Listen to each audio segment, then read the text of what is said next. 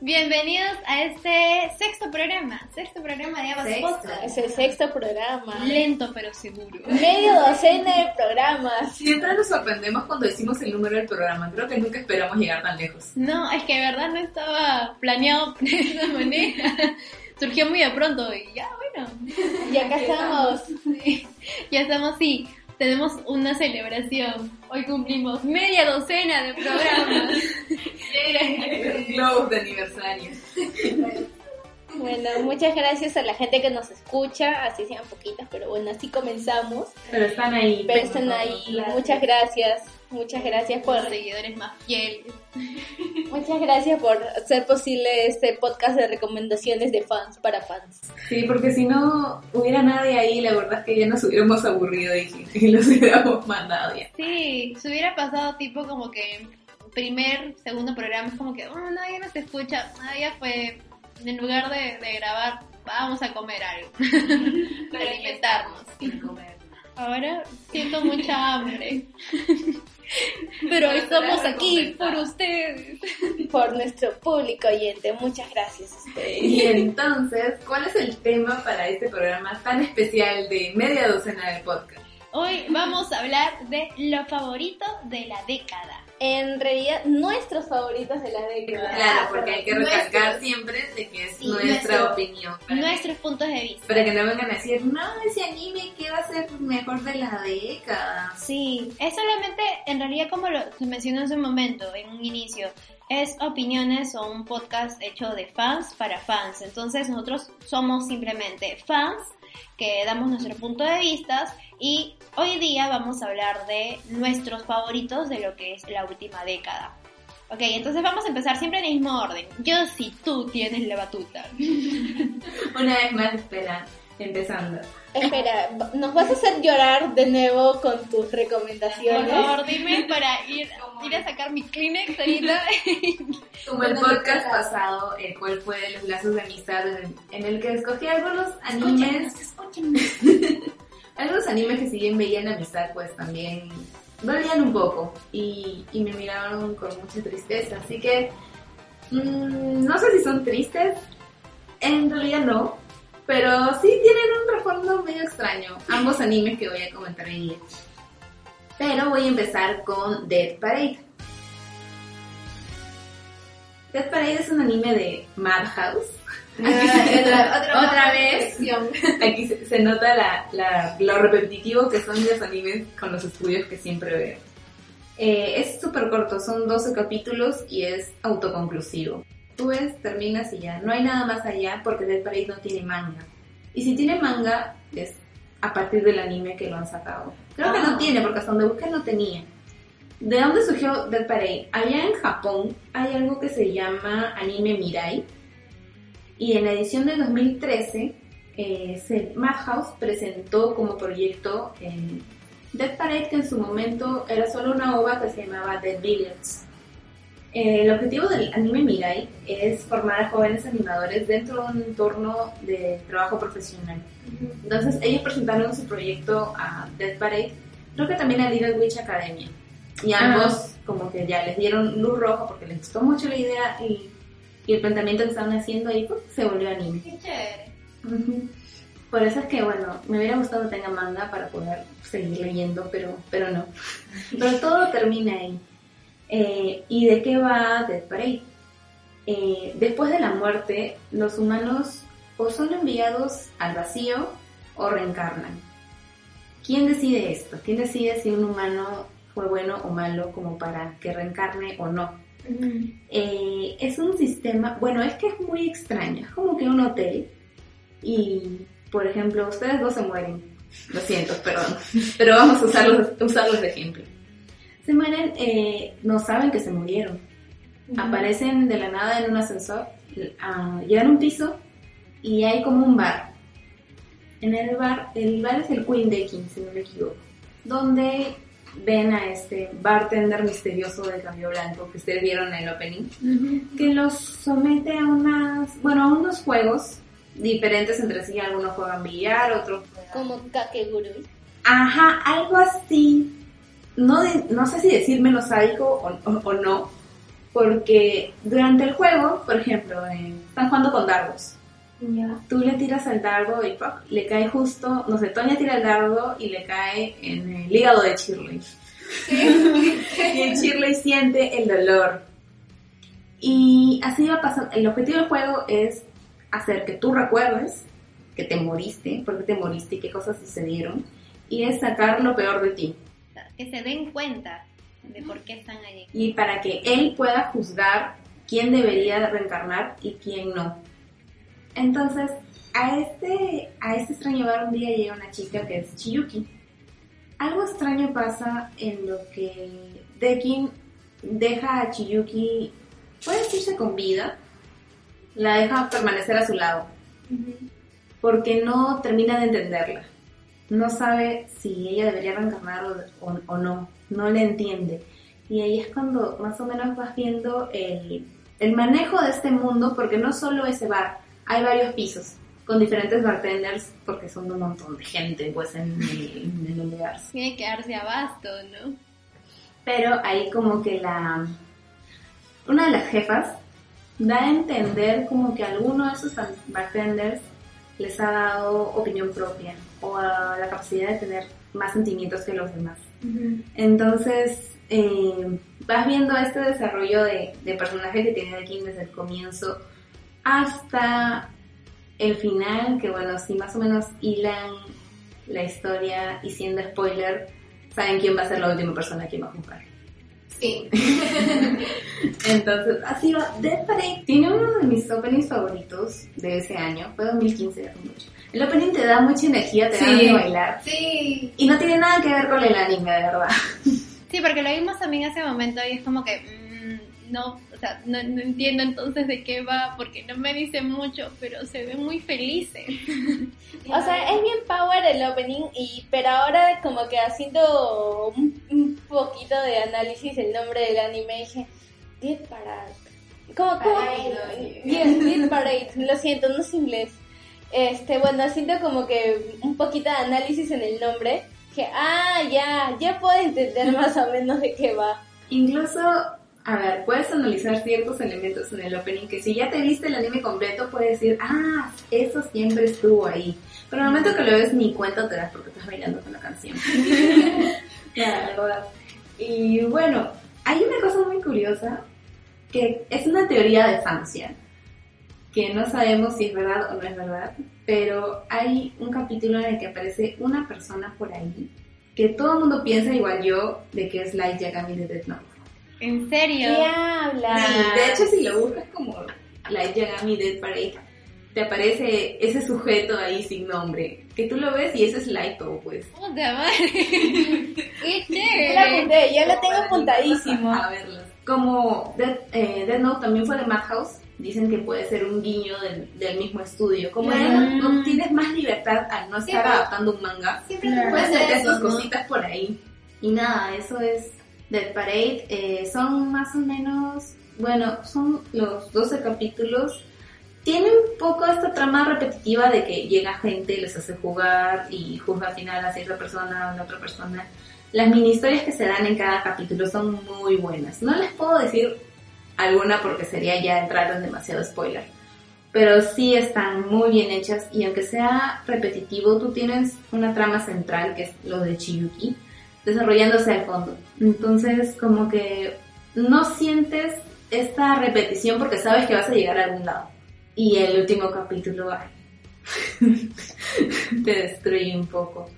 Para variar tu... Para variar con mis recomendaciones siempre algo te tiene que herir, pero, pero sí sale bien pagado ese anime. A mí me gustó muchísimo, de hecho lo, lo vuelvo a ver cada vez que, que puedo, que tengo ahí este tiempito, porque se me pasa súper rápido.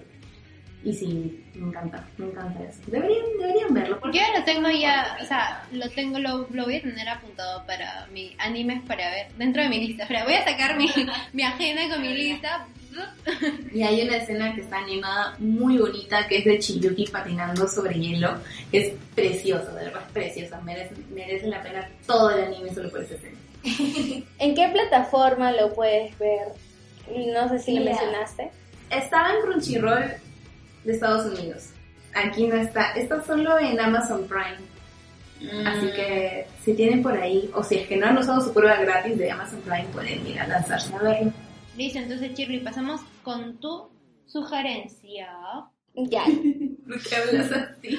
No sé. ya bueno. Eh, en mi caso, a mí me toca hablar de Bungo Stray Dogs. La verdad es que a mí cuando tú me lo recomendaste, yo sí, me gustó. Yo soy la culpable. Sí, una vez tú más. eres la culpable una vez más. Me gusta mucho este anime primero por el diseño de los personajes porque son un, un Todos precioso... son hombres hermosos. Todos son nombres hermosos, es un bendito bishonen. Te Eh, quiero, es- Dasai. Sí, Dasai es mi personaje favorito.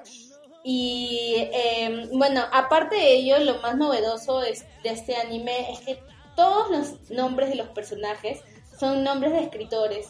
Entonces, eh, antes de adentrarnos un poquito más a los nombres y a la trama, eh, debo decir de que este anime tiene tres temporadas. Eh, comenzó en el 2016, la- siendo la última temporada que estuvo en emisión fue el año pasado. Esto, y bueno, tanto el anime como la película eh, están animadas por Bones. Eh, está licenciada en Crunchyroll, o sea, lo pueden ver de manera legal. De hecho, Crunchyroll también tiene la primera temporada. No sé si ya subieron la segunda, pero lo tienen con doblaje latino. No, yo, bueno, Ah, estoy dando la opción, oye, no te vengas a pelear acá con el doblaje latino. Bueno. ser. ya bueno, según lo que yo investigué un poquito, he visto que el manga todavía sigue en emisión, o sea, eh, O sea que todavía no tendremos nueva Sí, temporada. todavía no tendremos nueva temporada porque justamente los que estamos al día con el anime eh, nos hemos dado cuenta de que al final de la temporada no, no tiene un cierre central, entonces es como que ya No sabes que va a seguir. Ajá, sabemos que va a seguir. Entonces, ¿de qué trata Bungo Stray Dogs? Bungo Stray Dogs empieza con, con nuestro personaje Atsushi, eh, que es justamente que es un, un chico huérfano que es, eh, es ex- expulsado de justamente el lugar donde lo tenían, lo tenían él alojado. Entonces, un día va eso, él caminando o buscando ver qué va a hacer con su vida, porque no sabe qué va a hacer con su vida encuentra a un hombre en medio del río intentando suicidarse. Amo a ese personaje, de verdad lo amo. Lo encuentra flotando y lo primero que hace es entrar en pánico, ¿no? Entonces eh, lo encuentra, lo salva y, y bueno, y se presenta, bueno, se presenta ya, ya después al momento de juntarse con otro personaje, ¿no? Eh, en esa escena encontramos a nuestros otros dos personajes principales que son Kunikida y Dasai, que justamente es el es, es, es el mejor personaje de toda la serie es juzgando de todas. Y, y bueno, ¿qué pasa? Que justamente cuando ellos tres están reunidos, eh, Atsushi les dice a ellos, a ellos dos de que hay un tigre que lo está persiguiendo, ¿no? Entonces de que, de que siempre lo ve y de que, y de que de alguna manera es como que lo estuviera persiguiendo o algo así. Entonces, como que Kunikida y Dasai ya también tenían como que cierta noción de este, de este personaje. Bueno, ya, la cosa es que como le iban a seguir el rastro a este tigre, llegan a un punto en el, en el cual dice, bueno, tienes que darte cuenta, no sé si sea spoiler contar esta pequeña Mm. escena. Bueno, no lo sé. Mejor no, Shirley. Ya, bueno, entonces sucede algo en esta trama. Pasa cuando sucede. Ajá, entonces no puedo decir más porque ya estaría contando un poco spoiler, pero dentro de este, de este anime es más que todo eh, un anime de, de detectives, de casos que van sucediendo Y poderes sobrenaturales. y también. poderes sobrenaturales porque todos los personajes en su mayoría tienen poderes sobrenaturales y como mencioné anteriormente esto los nombres de estos personajes son escritores y los poderes de ellos son justamente obras o personajes centrales de, su- de Yo los creo que eso es lo más genial de todo. Sí, es la, es la más, la más bacán de todo. Eh, por ejemplo, ponte, podemos encontrar un Edgar Allan Poe, o podemos encontrar un. Lovecraft, eh, Ay, Lovecraft con el Toulouse. ajá, o podemos encontrar un- a, la, a la autora de Mujercitas, que justamente tiene el poder de Mujercitas, etcétera, ¿no?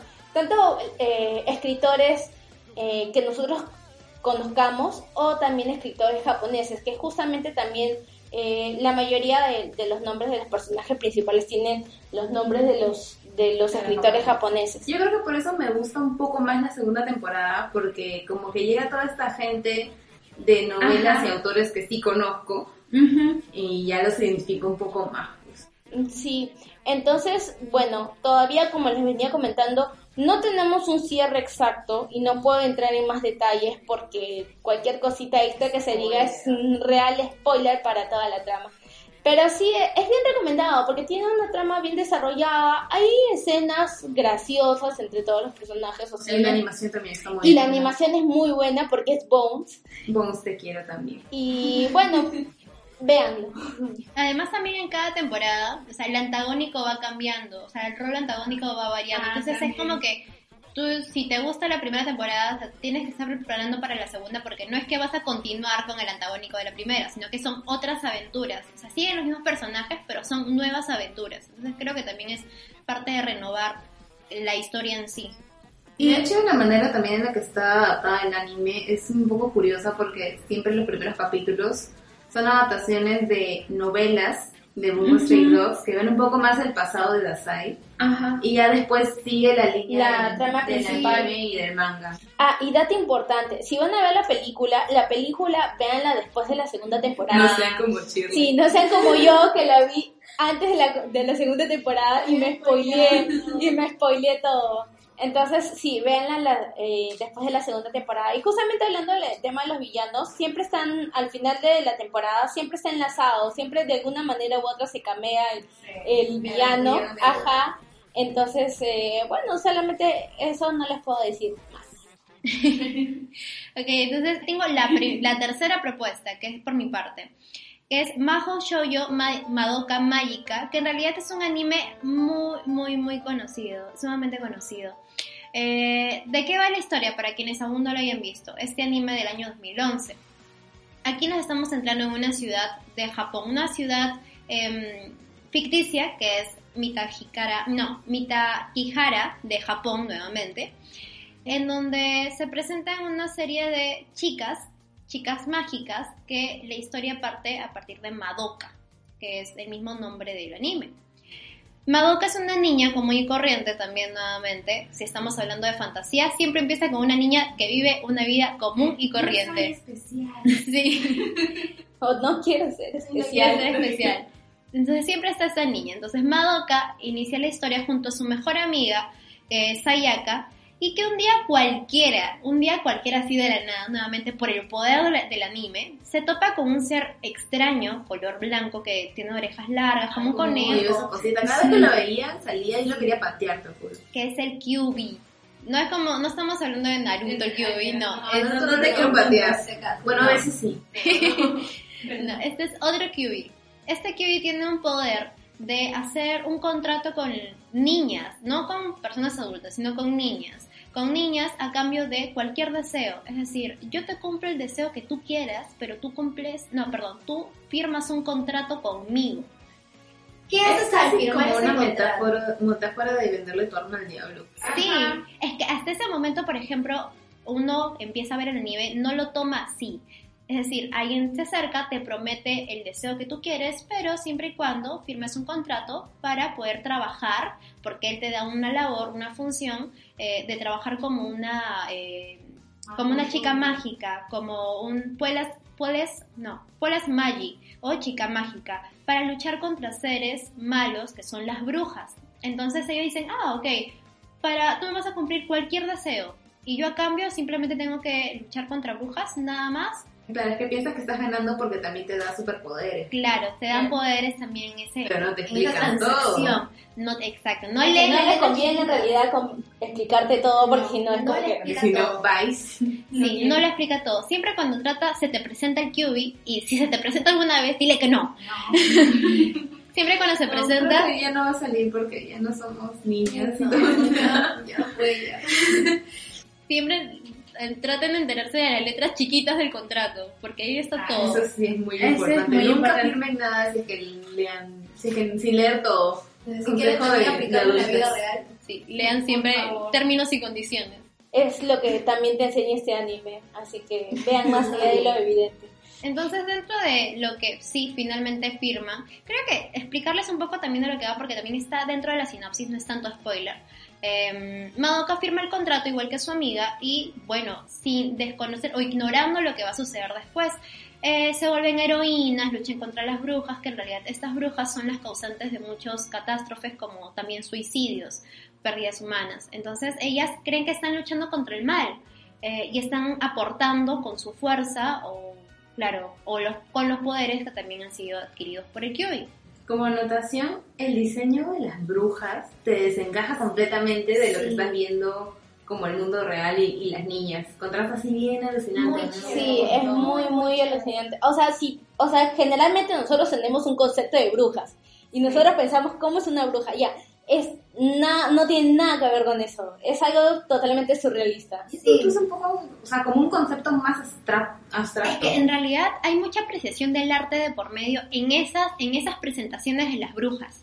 O sea, tanto en la observación que dan ambas, eh, sí, no es como que las brujas cualquiera que uno se puede imaginar o que te presentan en la televisión o en películas, etcétera, en cualquier lugar. No, son brujas que, te, como, como menciona Jocelyn, es una apreciación mucho más abstracta de lo que te puede transmitir esa bruja. Y siempre las brujas nunca son iguales, son muy distintas. Todos son muy distintas.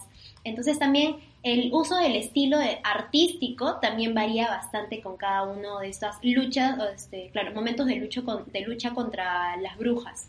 Ok, entonces Madoka y su amiga no son las únicas eh, Magic, sino también hay otras niñas más.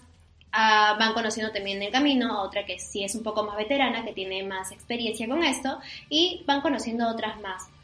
Dentro de todo esta, de este desarrollo de la historia, se topa con una Puela Magic que, mm, bueno, parece que también tiene experiencia, pero no la conocían, eh, y la toman como un antagónico en un primer momento. ¿Por qué? Porque se supone que ellas, como misión, a las brujas tienen que purificar ese cristal que tienen dentro. Pero ¿qué sucede con esta Puela Magic que es, como les menciono, algo antagónico? Ella destruye este, este cristal o, claro, este objeto que contiene la bruja. Los destruye. Eh, algo que en realidad ellos lo toman como ir en contra de las normas o como las funciones, objetivos que tienen, deben tener estas puelas Magic. Luego vemos ya con el transcurrir de la historia en realidad cuál es la- el verdadero rol que, cur- que cumple este personaje.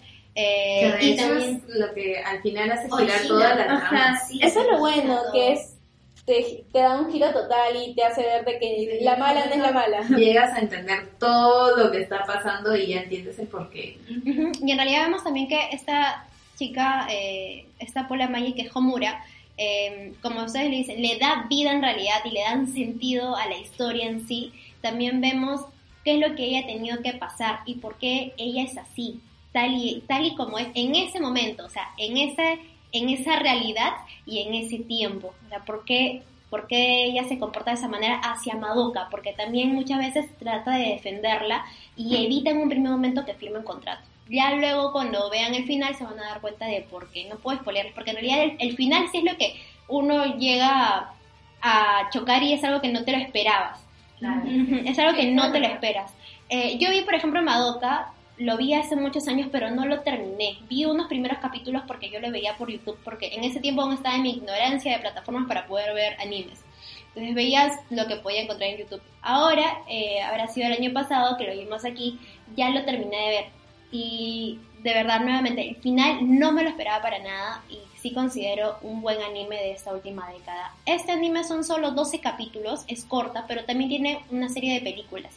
La tercera película, este es un dato también que creo que es interesante, la tercera película de, de Madoka, de lo que es la serie, ha sido nominada en los premios Oscars, o sea, fue preseleccionada. Ah, Ah, ah, prenominación. Dije, ¿qué? Sí, también. sí. Fue preseleccionada, llegó a la, a la etapa final y de ahí la, la descartaron. No, ajá, la descartaron, lastimosamente, pero pudo, al menos dentro de todas las opciones que hay, eh, estuvo preseleccionada para que esté presente en los Oscars. Creo que la primera y la segunda película son recopilatorias y ya la tercera de- sigue, de Madoka sigue la sí. trama. Claro, eso es justo de lo que iba a decir. O sea, la primera y la segunda son solamente eh, resúmenes de, creo que de- la primera es del capítulo del 1 al 6 y de la otra es del- de, lo que queda. La tercera sí ya continúa la historia y le da como que un, un cierre, por así decirlo. Sin contar de que ahorita actualmente hay, en emisión un spin-off de, de Madoka. El Maya Record, creo. Está en la temporada. Creo que va por el capítulo 5 Cinco. o 6 por ahí. Entonces, para quienes creen que de repente el anime es de, es de magia, fantasía, no, se van a dar cuenta que en realidad hay mucho más en el, transfor- en el trasfondo. No es tan infantil como uno puede creer. De Bueno, hecho, Madoka abrió un poco el camino a los animes que deconstruían, entre comillas, su género, porque luego empezaron a salir muchas niñas mágicas también así medias Sí. darks, Ah, también. pero eran por querer copiarse o, o agarrarse de esa moda, creo. Sí. Bueno, creo que nada, ninguna pudo como que igualar a lo que se estaba presentando Madoka, pero sí. Yo creo que buen producto, opción para poder ver de repente ahora como expuesto en, el, en la última década, que fue en el 2011, es Madoka. Ah, y lo puedes encontrar en Netflix. Está en Ah, Netflix. Recontra accesible. Y hablando de Netflix, oh, este anime me Sí. gusta. Ay, llegó este momento, yo sí también. Hemos estado esperando esto Aporto mi desde- voto a esta propuesta que elegimos los, los animes. Bueno, a mí me toca hablar de Devilman Crybaby. Que creo que ya lo mencionamos antes en, En el top de en el top de Crunchyroll, en los Anime Awards. en los Anime Awards porque ganó en su año, 2018, a Anime del Año. Así que yo creo que tiene bien merecido su puesto entre nuestros animes favoritos, incluso entre los mejores animes de lo que pasó en la década. Eh, pero ¿de qué va Devilman Crybaby? Para Shirley que no lo ha visto. Ah, sí, yo, como siempre, lo tengo en la lista. para que te enteres un poquito. No, en realidad, desde que escuchamos el opening, ya ahí como que me da cierto interés en verlo ya. Lo voy a ver. Y la comparación entre la, la canción antigua y la, y la También. Brutal. Yo creo que ese contraste es más o menos lo que es Devilman en sí.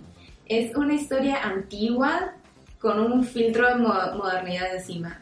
Todo lo que se ve se ha, sido adaptado de... No del anime antiguo, porque el anime antiguo se desligó un montón del manga, pero sí de las ovas que sí eran un poco más afines a lo que, a lo que es la historia del manga. Eh, ¿de, qué, ¿De qué va Demon Crybaby? Nos cuenta la historia de Akira Fudo.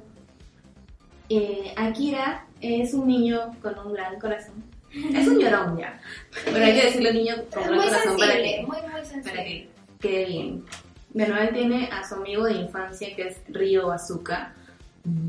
Ay, No voy a decir nada de verdad porque no, verdad no quiero spoilear a Sí, Shirley, sobre todo a Shirley. Cuando lo veas, préstale mucha atención a. No, y Antes de que vayas, vayas explicando un poco más esta eh, de lo que trata el anime, quiero hacerte, lo, te hice la pregunta hace un momento cuando vimos el opening. Cuando vimos el opening, ¿tú quién crees que ahí es el malo? Porque si lo sigues explicando, yo sí creo que ya vas a ver quién es. Pero ¿tú quién crees aquí que es el personaje, el, el antagónico? Mira, por lo que, lo que he escuchado y por lo que y por lo que he escu- he escuchado y lo que he visto, Había uno que tenía cabello corto y otro cabello un poco más largo. ¿Cuál es Akira y cuál es el otro? El malo. El, o bueno, ¿quién es el malo? mira, yo creo que el de cabello corto es Akira y el de cabello largo es Ryo. Creo. Ya, entonces ¿quién sería el malo? Yo creo que por giros de la trama podría ser Akira. Ya, vamos a dejarte ahí tu teoría. ya, entonces, ¿qué pasa? Estos dos amigos, eh, un día así normal, Akira está viviendo su vida normal, igual que Madoka, no quiere sobresalir, no quiere, quiere ser una persona normal, pero Como típico no prota de anime. Ajá.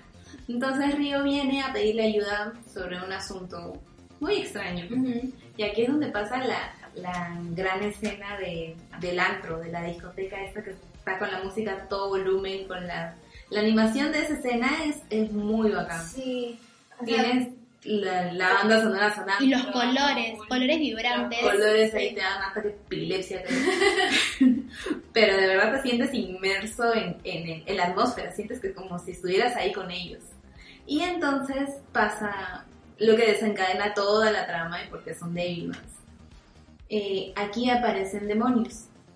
Los demonios para que puedan como que materializarse necesitan un anfitrión. Y Akira, por querer salvar, entre comillas, a Ryu, eh, se mete y lo ataca un demonio. Pero, ¿qué sucede? Akira asimila a este demonio, que es Amon, creo que se llama. Que se supone que es un demonio, el- uno de los más poderosos. Ajá. Pero Akira, con su voluntad y su gran Kokoro, Sí. pues logra dominarlo y como que... Hacen como que una fusión. Claro, Porque normalmente estos demonios, al ocupar este cuerpo, eh, tiene, o sea, toma todo el poder de él. O sea, hace de que el humano que esté dentro se pierda totalmente. Es decir, el cuerpo ahora es del demonio. Pero hay una excepción. Ajá, fue al revés. El cuerpo siguió siendo de Akira, la conciencia la conciencia siguió siendo de Akira, pero tiene todos los poderes del demonio. Entonces, eh, él y Ryu empiezan a, podría decirse que cazar demonios juntos, pero es que no sé, no sé cómo, ajá, no sé cómo contarlo sin sonar sarcástica porque ya lo vi y sé cómo termina. Sí. Y, y sí, o sea, al comienzo la sinopsis es como que un poco, ¿qué me estás contando? Si al final no, es- no, no es esto, pero es el punto, que el, que el anime te sorprenda. Son 10 capítulos, lo ves súper rapidito. Están, está en Netflix y te lo binguacheas en, en un día, en una noche. Pero siempre los primeros capítulos, míralo sola. Míralo sola. Sí, yo creo que todos los capítulos tienes que verlos. Sí, siempre hay esos momentos como que no, se lo espera. Pero cuando empiezas a escuchar la musiquita así, toda tipo de techno, verse tipo mm, electrónica, ya sabes que ciertas escenas van a presentarse. Ya puedo imaginarme qué tipo de escenas están, se están refiriendo. Bueno, el anime fue hecho en conmemoración a los 50 años de la carrera de Go Nagai, que es el mangaka original de, de Devilman. Eh, fue una adaptación, así como dije antes, me parece una adaptación genial porque no está sacando solo, poniéndolo del manga en un anime, sino dándole toda esa adaptación de contexto de que ahora estamos en un mundo mucho más tecnológico, digital, más o menos una comparación ya. En eh, la obra original, ellos no van a una discoteca, ellos van a una fiesta de hippies. Ah. Entonces, más o menos esas son esas transformaciones. eh, Bueno, también entre los hippies había como que... sí, o sea, tiene sentido, pero sí, me Sí. parece bien trasladado a las épocas modernas como para que llegue más a más gente. Y esta es la obra del amigo y gran director, bueno, no es mi amigo, pues, pero así le digo porque le tengo cariño, Masaki Yuasa, que creo que lo he mencionado también antes en algún podcast sobre que me gusta mucho su obra. De hecho, ahorita tiene un anime en emisión que está siendo sonado bastante, que es el de Isouken. Ah. que lo vi y está muy, muy bien hecho, me gusta mucho. Eh, él se encargó de todo lo que es dirección y creo que también ayudó en adaptación de guion para lograr lo que fue Devilman Crybaby en su momento. Sí. O sea, yo cuando vi el anime de verdad entendía de lo que iba, pero en los últimos capítulos dio un giro de 360 grados. O sea, algo que tal vez yo me imaginaba de cómo podría terminar, en realidad no fue nada de eso. Y me empezaron a meter cosas ya muy, muy jaladas de pelos y es como que jugaron con mi mente. O sea, sentí que fui Mira, utilizada. Puedes hacer muchas teorías de cómo va a terminar y probablemente no las ciertes. Nunca ciertas. No le vas a... Ah, o sea, te da la posibilidad de que tú pienses cuál va a ser el final. O algo así. Mm, No es que tenga un final abierto. Sí te enseña el final. Ajá, es un Pero- final cerrado. tú, por más de que digas, ah, no, esto va a acabar así, va a acabar así, hoy tengas mil posibilidades, probablemente dentro de esas mil no esté la posibilidad de lo que pasó en realidad. Ninguna predicción que tengas con respecto al final se va a cumplir. Ninguna. Porque te va a sorprender No totalmente. te lo esperas.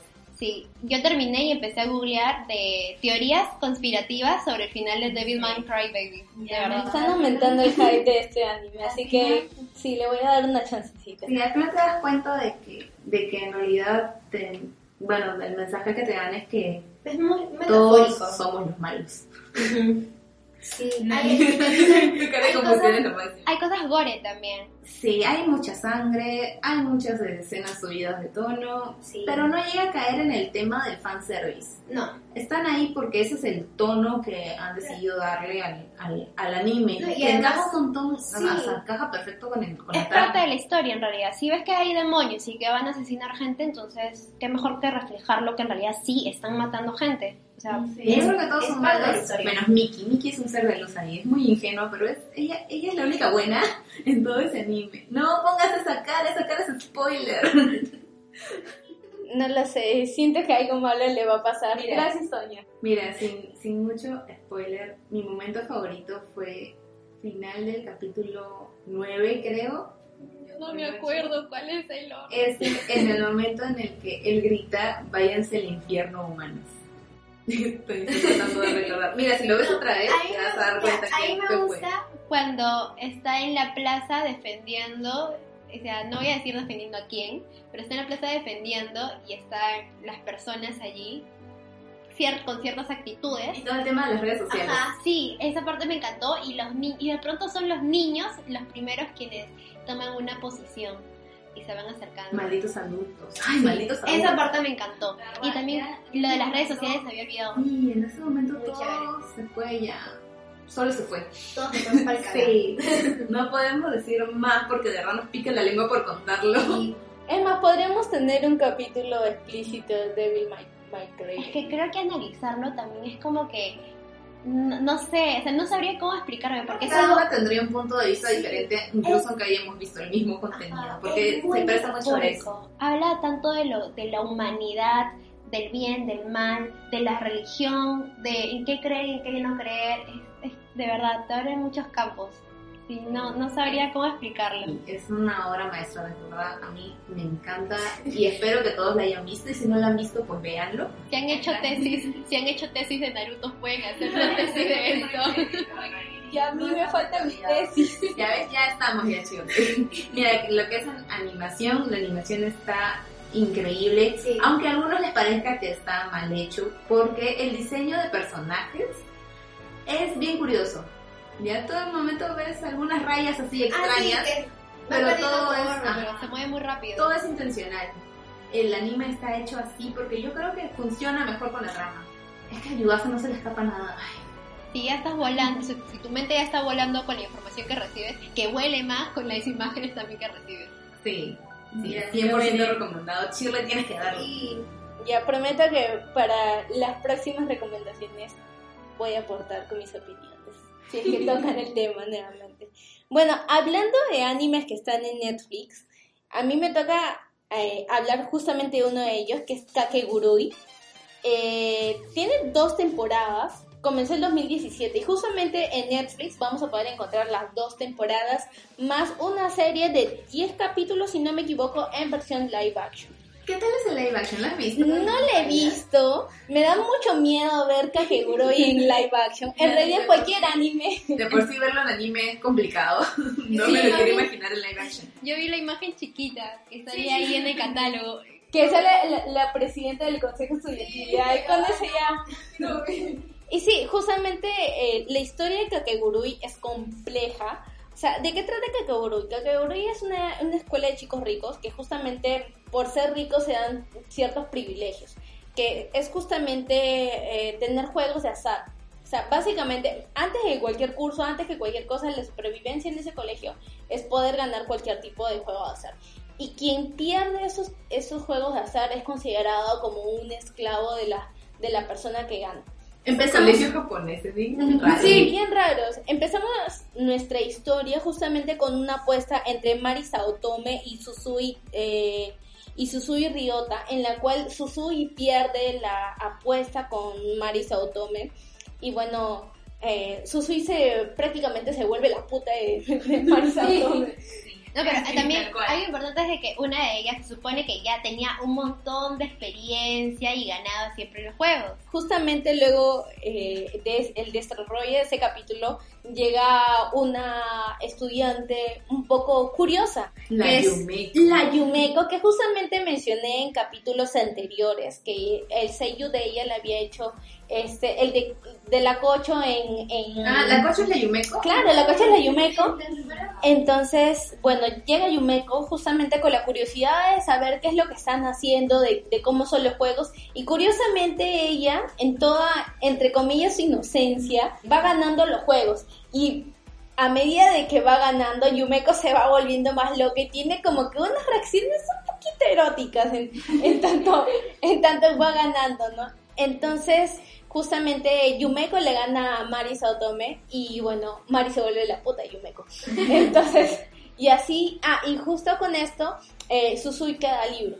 ¿no? Porque obviamente eh, la persona que, que ya tenía alguien como su sirviente Soy un pierde, elfo libre. pierde, ajá, la otra persona se vuelve un elfo libre. Entonces, bueno, este anime entre juegos de azar y todo esto, eh, poco a poco va teniendo como que un objetivo. Eh, la presidenta del Consejo Estudiantil eh, decide renunciar y justamente se va, eh, se, se toma como que la vacante libre como un concurso.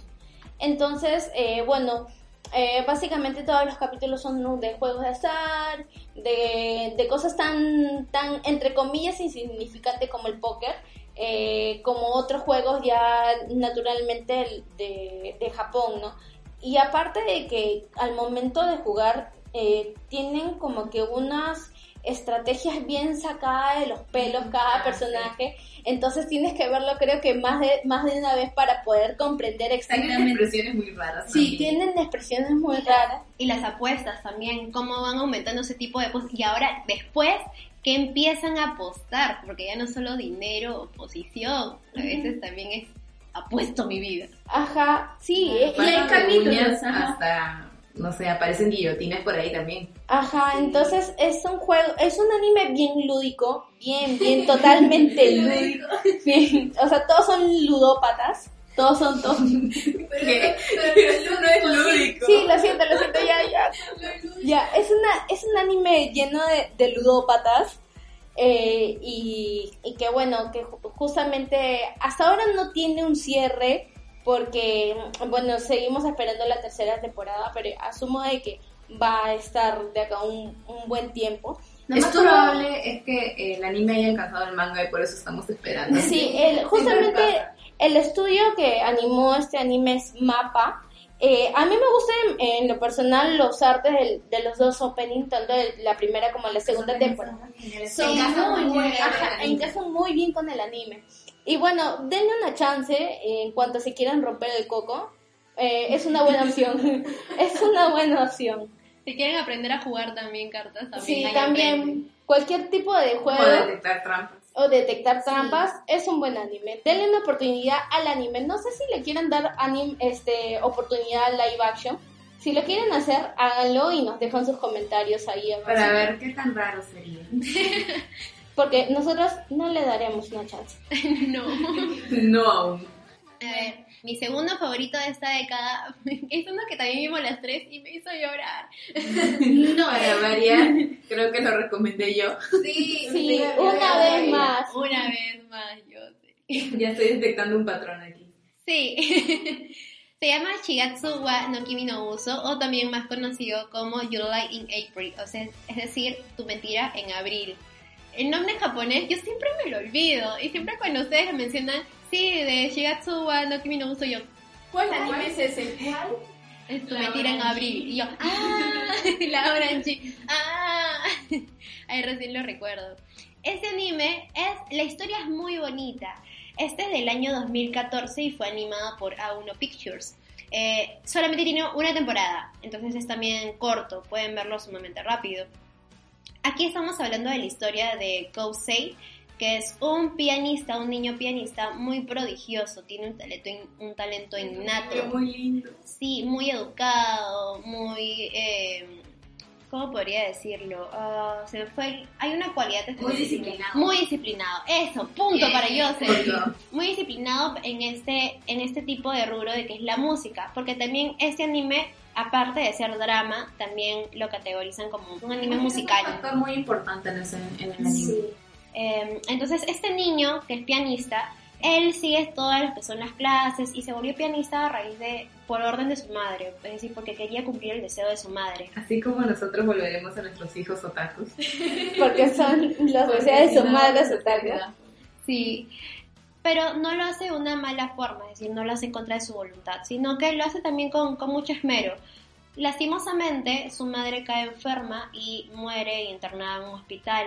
Esto provoca en él en realidad una crisis interna y hace de que en una de sus mejores o grandes presentaciones, o más importantes en realidad en ese entonces, siendo niño, eh, de un momento a otro dejara de oír la música que tocaba. Es decir, Eso me parece, o sea, me- cuando lo vi me pareció bien traumático. Sí. O sea, eso, lo enten- entendí, lo quería cuidar del mal, del mundo del mal, pero, pero no podía porque era un dibujito.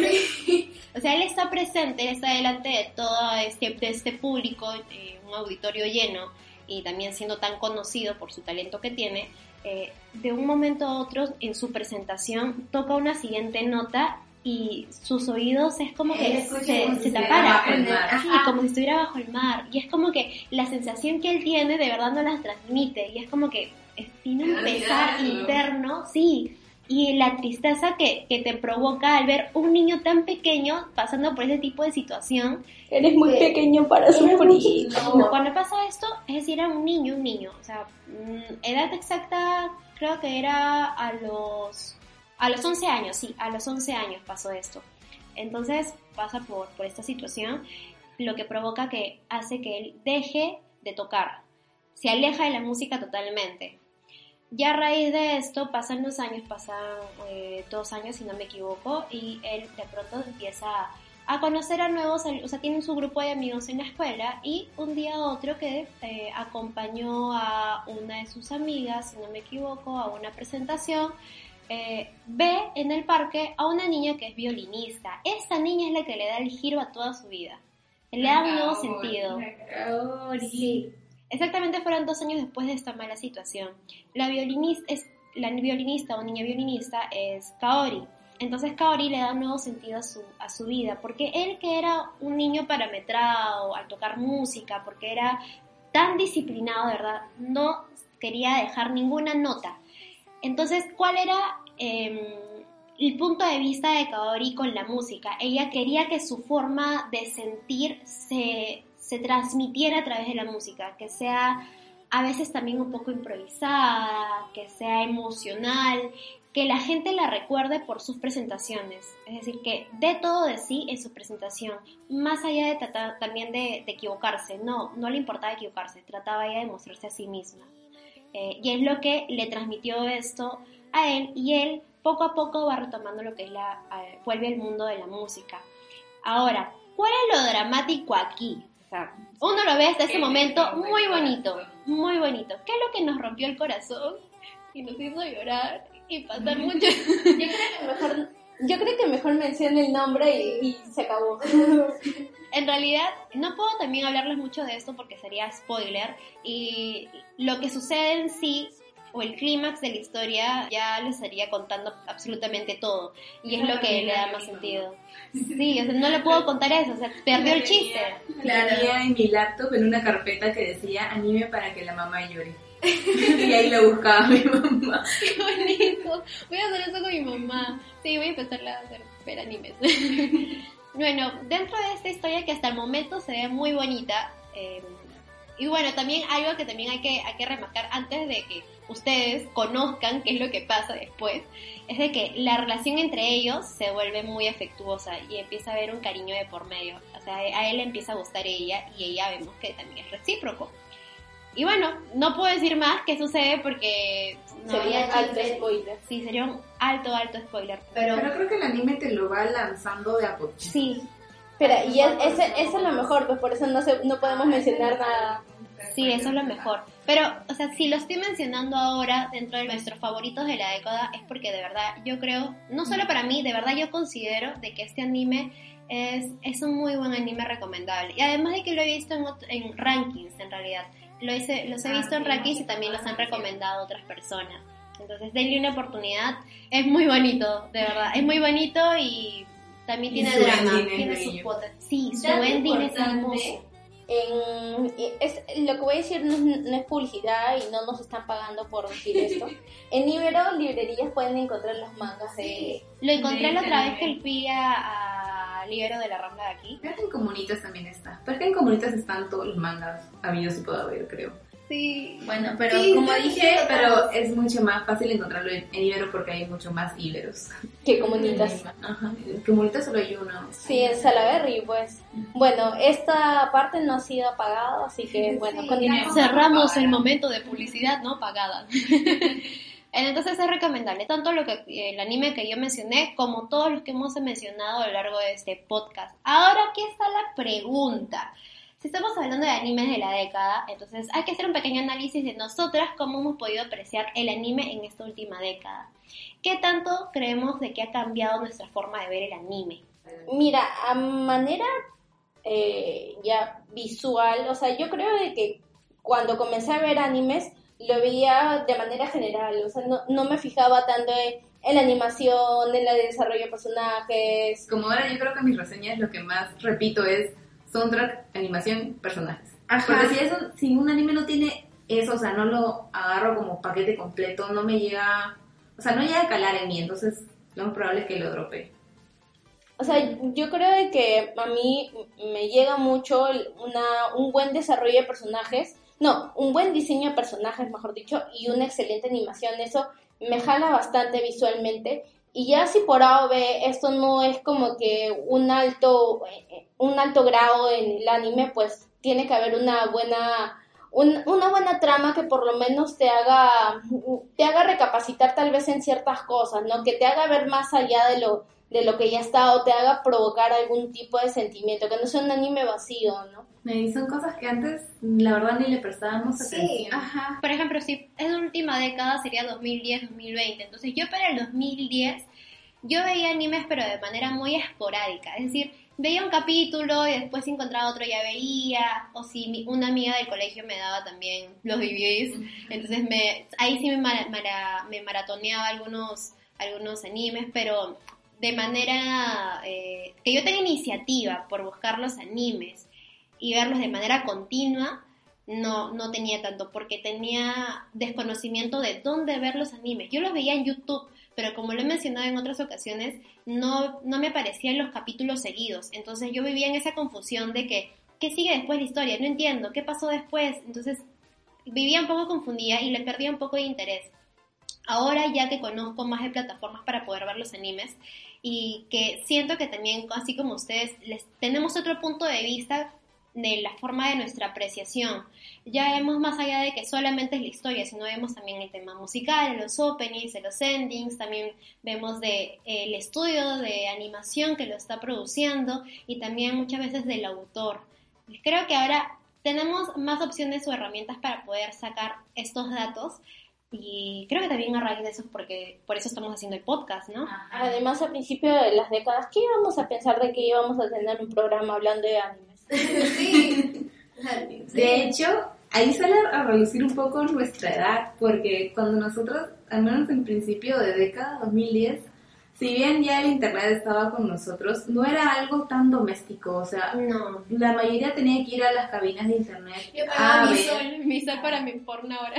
O Yo- por ejemplo, yo me acuerdo que antes yo juntaba mi platita de sol a sol, a los alcerín, y me iba a Arenales, y me iba a Arenales y me compraba mis videos, porque todavía en ese tiempo había, las tiendas tenían sus catálogos de, de videos o de anime disponibles, y en las pantallas tenían sus animes que estaban dando como para que tengan una referencia de qué es lo que quieres comprar, ¿no? Entonces yo iba y me llevaba. Sí, tenía incluso DVDs que tenían que 5 o 6 capítulos, porque yo en ese tiempo seguía mucho Naruto. De hecho, Naruto fue la razón por la que yo en su momento, que será principios de década, dejé de ver anime. Porque me estresó. Porque fue tan largo. Me estresó, no que fuera tan largo, sino que empezara, que hubiera tanto relleno. Porque como salía semanal, yo tenía que irme a comprar mi DVD a polvos azules, creo, porque eh, llegaba después a la señora del mercado. Tenía que irme a polvos azules. Este, y tenía que comprar DVDs de cinco capítulos, cinco semanas después, y es todo un arco de relleno de Naruto haciendo huevadas. Y la verdad es que pierdes plata ahí en relleno. Ajá, sí, y eso me hizo Dinero. Claro, me hizo un poco como que ya aburrirme, cansarme y ya lo dejé de lado hasta que eh, llegó Shingeki a mi vida, más o menos en el 2015, 16, Wow. pero 2016. Y dije, puta, me estoy perdiendo de muchas cosas. Esto me gustaba un montón y ya empecé a agarrar y me vi, me vi Inuyasha porque yo juraba que Inuyasha nunca había terminado. Pero ya había salido el final, el Kanketsu Gen. Y yo, "Ah, mamá, sí tiene final. Y ya lo vi con mi mamá. Empecé ya más a buscar contenido en YouTube sobre anime. Y así fue como llegué a Yuri on Ice. Ya un montón de animes que algunos ya los he recomendado acá, otros los tengo ahí pendientes para decírselos también. y así fue como que me, me, me fui metiendo más en este mundo. Yo para, o sea, no conocía Arenales hasta el 2015, pero de verdad, de verdad, tardé mucho en llegar a Arenales, porque es que yo no, yo no tenía un grupo, ahora sí menciono con ustedes chicas, yo no tenía un grupo cercano, yo no tenía un grupo cercano en el cual me hablaran de animes. O sea, ellos en algún momento también han de haber visto Naruto, pero un par de, un par de capítulos, o sea, pero ninguno de ellos creo que haya visto animes completos una que otra persona tal vez, pero no me decía, oye, en tal lugar podía, puedes encontrar esto o en tal lugar puedes ver esto. Con esto que acabo de decir también me refiero a que no tenía alguien cercano que me pudiera recomendar para algo que en realidad a mí sí me gustaba, pero lo tenía muy guardado en el fondo. O sea, no, no salía del closet otaco. hasta que, soy sincera, hasta que hace dos años que llegué aquí hasta a trabajar, y bueno, no, no estamos diciendo un nombre, pero llegué a trabajar y, a la empresa y de pronto veo como que acá también ven animes, o sea, acá puedo ser como soy. ¿Qué tipo de arenales es este? Lo que pasa es que, a menos en la oficina, tenemos algo bien, bien explícito. Y eso tú, tú entras y dices, oh, esta gente es otaku. Sí, y es muy genial. Detrás de mi computadora hay una pared llena de pósters y yo tengo ahí mi póster de Naruto. Bueno, ahora tengo de yoyos, en ese entonces tenía no De Totoro. cosa, de Totoro. Entonces tú entiendes, o sea, Toño entró y vio, oh, este es mi lugar. Déjenme estar aquí. De verdad, me, me gustó mucho y aprendí, tuve un montón de sugerencias, tanto de Jocelyn como también de Shirley. Entre todas hubo un feedback tremendo. De hecho, ese es el año en el que más anime vi. Sí, yo también. Porque yo también, yo me había alejado, yo me había alejado de los animes y justo también cuando ingresé a trabajar acá, comencé a ver más animes y justo me acuerdo de que las primeras veces Veíamos que anime de tarea. No, y apa- aparte tenían, había un especial de openings y endings y yo cuando estaba trabajando y la primera vez que escuché eso dije, ¡ay, qué raro, qué chévere! Yo también puedo dar mi sugerencia, yo también veo. A lo largo de todo ese día podíamos hacer nuestros pedidos de, Le- le de metíamos openings nivel. o endings. Le, le metíamos nivel de dificultad porque hacíamos tipo abecedario, entonces tenías que buscar una, una canción anime que empiece con A. Y si te acuerdas, nos pasamos un, no sé cómo una Con hora con la- con la, Con la Q. Con la la X también. con la X hasta que encontré la, la question de Assassination Ajá. Class, que ahí lo tengo ahí a mi corazón 6 guiándome todos los días. Sí, bueno, así de genial. Tengo recuerdos de ellos. Sí, y bueno, es, es así también como nosotros en realidad creo que hemos, hemos retomado este tema del anime en esta última década, porque justo coincide, fue en la última década. Y bueno, así también nació pod, eh, Lava, El- el Podcast. Podcast. Bueno, antes de pasar a la Los quiero. Ay. Antes de pasar al anime central, yo creo que tenemos que mencionar, poner como un disclaimer de que hay muchos animes que han marcado esta década, pero que no están en este podcast. Uno, porque son nuestros favoritos, jejeje. y otro, porque animes como JoJo's o Boku no Hero les vamos a dedicar programas completos, porque hay Con un spoiler. montón de contenido, a menos JoJo's y Boku no Hero tienen un montón de temporadas y hay mucho que hablar y de verdad queremos hablar con spoilers de ello. Así que si no lo han visto, dos cosas, o lo ven o no nos escuchan.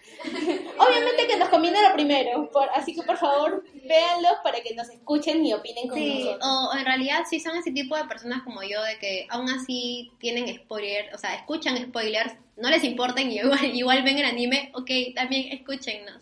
Entonces pasamos al anime central. Este anime ya lo hemos mencionado antes, pero así sentándonos a hablar, pensando en qué, qué anime es uno de los que ha marcado la década, yo creo que tenía que ser sí o sí este. Sí. Sí, sí, sí, ya te un voto. Creo que es un voto unánime en realidad. Sí, y es ¿Qué por dice? eso que Shingeki no Kyojin es el anime de la década para, Para nosotras. y para mucha gente. Es que en realidad Shingeki no Kyojin, ya, si nos vamos ya a este inicio de, de década, es el anime más esperado. Primero, porque la cuarta temporada es el cierre total de todo el anime. Entonces, y ahorita el manga creo que está en una parte crucial. Entonces, es como que decir que no es el anime de la década u obviarlo, es como que Es faltarle, Es al faltarle respeto. respeto. Entonces, bueno, ya hemos hablado más o menos de qué trata Shingeki no Kyojin. Eh, y En el podcast 2 creo. En el podcast 2, en el 1. Creo que, Creo que la mayoría. como lo mejor del año pasado, porque el año pasado hubo temporada. Sí, entonces, quienes, si quieren también tener un poco más de info, aparte de lo que vamos a mencionar, pueden ir al podcast número uno, que fue lo que el 2019 nos dejó. Pueden también ahí oírlos. Ajá, y también en nuestro top de Crunchyroll eh, también hablamos un poquito, un poquito más que todo, por ejemplo, la pelea, la batalla entre entre Levi y el titán bestia, esta vez sí lo dije bien. ya aprendí, ya aprendí. Entre el Levi y el titán bestia, y el- nuestra querida Taicho, yo tengo el Funko, muchas gracias, chicas. Yo tengo mi, mi Taicho ahí en Funko porque sí. Porque me tiene que acompañar. Sin contar de que, pucha, hay muy buenos personajes en esa en ese anime en realidad. A mí me gusta mucho el Taicho y Hange. Para mí son mis dos personajes. Ah, y Levi, que bueno. Es que en teoría, así viendo curiosidades y todo, eh, si bien en el anime Hanji, este, tú le escuchas voz de mujer, en el manga no sabes si es hombre o mujer. Siempre ha habido esa duda en realidad. Siempre ha habido esa duda. Y, y el amigo Isayama lo ha dejado, bueno, que sea lo que ustedes quieran. el Afrodita. Ustedes, ustedes asignen su género. Pero ya en el anime como que lo tiras un poco más para mujer porque Sí, la voz con es la voz. Pero eso no es algo que ves en el manga. Pucha, es que Shingeki no Kyojin también es un universo sin contar que tiene este Historia. ovas, historia y tiene, o sea, tiene historias paralelas. el meme de anime con historia, sale Shizeki, y anime sin historia, cualquier otro anime. Y bueno, por ejemplo, de las ovas, eh, sé que me tengo que ver más, pero me he visto centralmente las de Levi. Las de Levi, Las oye, de esas Levi son muy buenas. buenas. Y bueno, las, las que salen en versión chibi, pero no sé, esas las pateo. No sé, con las versiones chibi tengo un problema. Yo me vi el primer capítulo, es que siempre empiezo a ver esas cosas y luego me arrepiento y no sé por qué llego ahí. Pero es, es que es para, es para un día que estés aburrido, te quieras reír. Ajá. Y Porque es una parodia de lo que es Shingeki en realidad. Entonces, esa es nuestra recomendación en cuanto a anime favorito de la década. Este anime, en realidad también hubo mucho desfase de tiempo desde la primera temporada que salió. Claro, Sí. o sea, la segunda temporada la gente estaba jalando los pelos porque no salía. Solo cuatro años después, creo. A una prox, creo que la primera temporada es del 2013 y la segunda es del 2017. Ah, una prox cuatro años. ¿Te imaginas haberlo visto en el 2013 y estar ahí con el hype esperando? Con todo el esperando? sufrimiento. Gracias a Dios, no, porque si ahora sufro, si ahora sufro porque salga esta última temporada y lo terminé de ver hace un, hace un par de meses nada más, no, no, no sé, no hubiera aguantado. De hecho, hay mucha gente años. que agarró y dijo, ya no voy a esperar más, y se puso a leer el manga. Pero el manga es un poco tedioso. Sí. Yo creo que Whitley está haciendo una animación muy buena, porque como también tratas temas políticos un poco más serios, Sí. que de por sí son tediosos, el manga tiene muchísimo texto. Sí. Incluso- o sea, tienes que tener bastante paciencia para poder leerlo. Incluso y a veces- detalle a detalle. A veces Isayama dibuja las caras de todos parecidos. Entonces no sabes si está hablando Eren o está hablando Krista. así, así de extraño es. De hecho, por eso fue que al inicio la Shonen Jump le rechazó eh, la historia. Ah, y porque, sabía. ajá, y porque no creían que esa historia encajara o, o que vendiera en realidad. Por eso querían, o sea, le dijeron ya, mira, podemos adaptar tu historia, ser un poco más family friendly, eh, arreglarle el arte de esto, esto, esto y la publicas. Pero dijo no. Y se fue a la otra editorial donde al final sí salió y, y es el boom que es ahora. Y se ríe. Ja. De hecho, Shingeki abre mucho, o lo que hizo en su tiempo Death Note, abrir el, man, el, el anime a público internacional. Porque Sí. mira, una vez que el anime pisa Estados Unidos, ya tienes toda Latinoamérica de tu parte. Sí, pues. Porque cuando a los estadounidenses les gusta algo, puta, les gusta hasta la muerte. Hasta en la Comic Con también he visto unos cosplays de ahí en Estados Unidos. Diciendo la Comic Con, no Sí. necesariamente un evento tal. Buenazos, o sea, o sea, he visto eso también y algunos de, de el ros- no, el, no, ¿cómo es este ser sin rostro? De el viaje Chihiro. Ah, Ah, es que ese ya es un icono pop, pues. No, pero, o sea, está, esta parte, lo que es el anime en sí, en Estados Unidos también está tomando más de, más de dominio, más de peso. De hecho, creo que cuando salió la segunda temporada, eh, le empezaron a hacer el doblaje en, en En inglés. inglés. Que no vemos anime con doblaje en inglés, pero igual ya llegas a mucha más gente. Sí. Porque por lo general Estados Unidos o te hacen doblaje O o te te, lo lo vuelve a hacer. Y menos mal que no lo volvieron a Así, hacer. gracias a Dios. Ah, sin contar de que también tiene un live action, este, Shingeki no, no tiene Kyojin. dos, creo, dos películas. Ya, esas todavía no me las he visto, no sé si me la vaya a ver, porque como siempre el live action me decepciona. ¿Sabes qué cosa? Estaba viendo ahí un poco eh, la página web de Otaku Press, que son, eh, son un par de chicas, creo. Son un par de personas que de acá, de Perú, que estaban, creo que tuvieron una entrevista con Willax sobre el contenido que va a tener Willax este año, porque Willax está ayudando un montón con la, la difusión del anime de manera legal y en señal abierta. Y se van a pasar las películas de Shingeki no Kyojin en live action. O sea, Bueno, se puede pasar el anime, pero no. pero se pasan las películas. Yo creo que es un poco testeando también la gente. Porque están agregando bastante contenido. Sí, eso sí. bacán. Sí, bueno, así. Hasta entregas corazones. Todos acá con mi, con mi collar de, de la Pero legión. tenemos las tres Sí. para cuando para cuando vayamos a algún evento taco hay que ir las tres con el collar. Sí. Uniformaditas con el collar. Ya que no tenemos, no tenemos la, la- Y si nos perdemos decimos, ¿ha visto alguna chica con este collar? Suena tipo en el supermercado. Señorita Antoinette, su amiga Shirley la está esperando en el módulo de entrada. Ay, pensé que iba a decir en la zona de panadería. Es que no, me imagino, me lo imagino así. Bueno, Creo que con esto ya estamos concluyendo el episodio de hoy.